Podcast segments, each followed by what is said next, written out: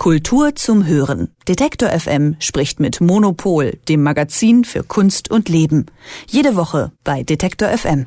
Das Berliner Gallery Weekend steht bevor. 52 Galerien zeigen die Werke von rund 80 aufstrebenden Künstlern und Künstlerinnen.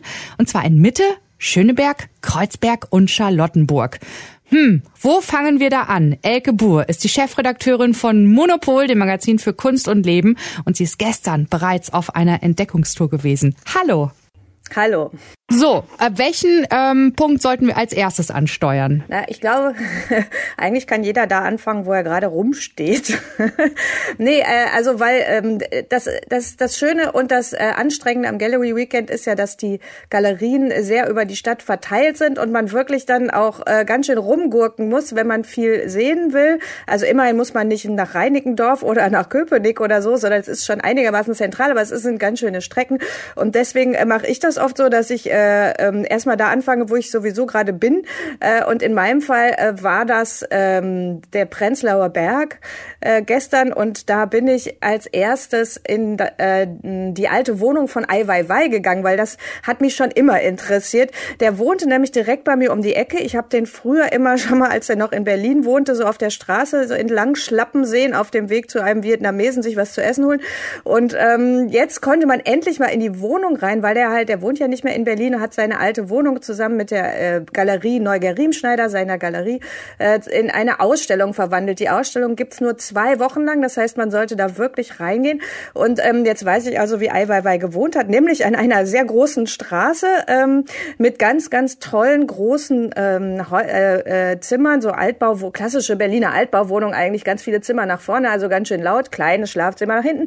Äh, und die Ausstellung, die der, der gemacht hat, ist auch sehr schön eigentlich, weil die ähm, eben, also das Thema ist Heimat und es geht um äh, seinen privaten Raum. Und da sieht man ganz viele Fotos, wie er mit seiner Familie auch wirklich in genau diesen Räumen gelebt hat. Und das ist dann kombiniert mit Kunstwerken, von denen ähm, zwei, äh, mindestens zwei auch aus Lego gemacht sind, was auch eine Referenz an seinen Sohn ist, mit dem er da gelebt hat. Und das fand ich dann schon sehr schön. Und äh, da werde ich dann auch noch meine Familie hinschleppen. Und bevor du mit uns weitergehst, äh, ganz kurz, Elke, wo, wo, wo lebt denn der jetzt? Weißt du das? Also er ist dann nach London gegangen, aber was dann passiert ist, weiß ich nicht, weil er ja oft, ähm, äh, der wird ja relativ schnell unzufrieden, wie wir ja äh, in Berlin auch gemerkt haben. Und vielleicht ist er ja auch schon wieder sauer auf London. Ich weiß es nicht, aber äh, in dieser Ausstellung scheint er eher friedlich zu sein. Und man kann die ganze Familie mitnehmen, hast du gerade gesagt, ne? Ja, ja, klar. Das ist ja sowieso das Schöne am Gallery Weekend. Ähm, das ist ja alles umsonst. Alles ist einfach offen und man kann so durch die Stadt gondeln und sich alles angucken. So, das ist ja der Witz dabei. Und man hat dabei eigentlich äh, Ausstellungen wirklich auf Museumsniveau teilweise. Man sieht die ganzen Galerien, man sieht irgendwie die ganzen, äh, die ganzen Kieze, wo die sind. Und das ist ja, deswegen ist es ja, ist es ja so toll. Genau.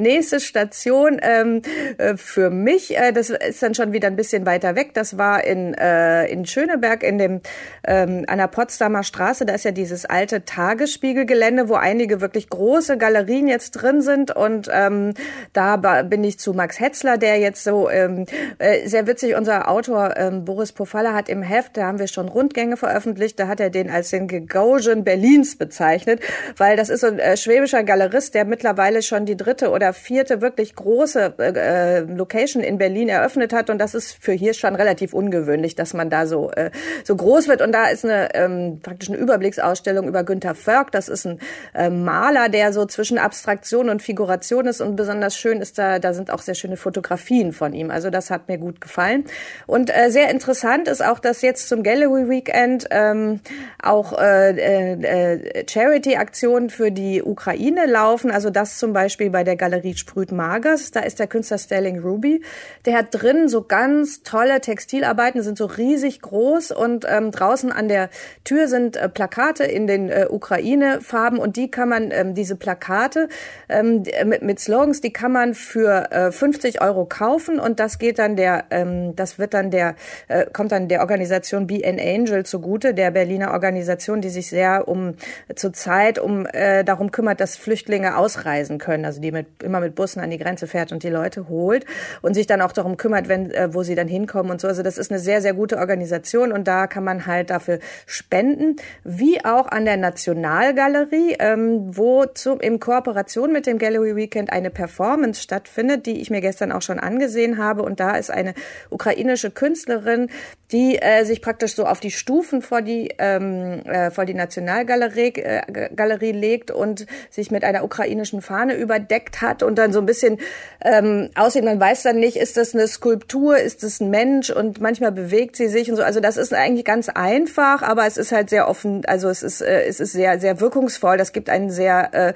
melancholisches, trauriges Bild, wie sie da liegt unter dieser Fahne, als wäre sie verletzt und ähm, das ist halt auch um äh, Spenden zusammen für Be an Angel.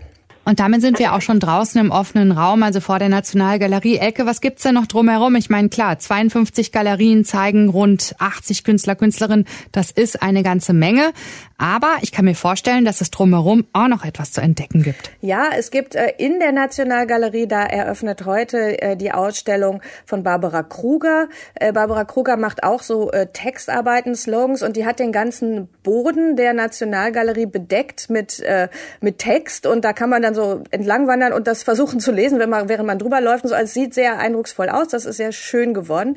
Und ähm, dann gibt es noch, was ich ganz interessant finde, eine äh, Skulpturenausstellung, die der äh, Galerist Martin Quade praktisch so nebenbei organisiert hat. Die ist in der Nähe vom Gleisdreieck und da sind so ganz viele Berliner Künstlerinnen und Künstler, die dann so praktisch selbst organisiert nochmal äh, äh, so eine Gruppenausstellung mit Skulpturen gemacht haben. Und da werde ich auf jeden Fall ähm, heute auch noch vorbeigehen. Also man muss, kann auch so gerne so ein bisschen gucken, was so, äh, was so die, äh, die Museen machen. Und da ist eigentlich auch sehr viel los dann immer zum Gallery Weekend. Ganz viel wunderbare Kunst zu entdecken. Am Wochenende in Berlin, da geht das Berliner Gallery Weekend. Äh, und Elke Buhr, die Chefredakteurin von Monopol, hat uns schon mal imaginär auf eine Entdeckungsreise mitgenommen und gesagt, wo gute Ausstellungen sind, ja, und was man sich auf jeden Fall anschauen sollte. Danke dir ganz herzlich, Elke, und vor allem ganz, ganz viel Freude. Dankeschön.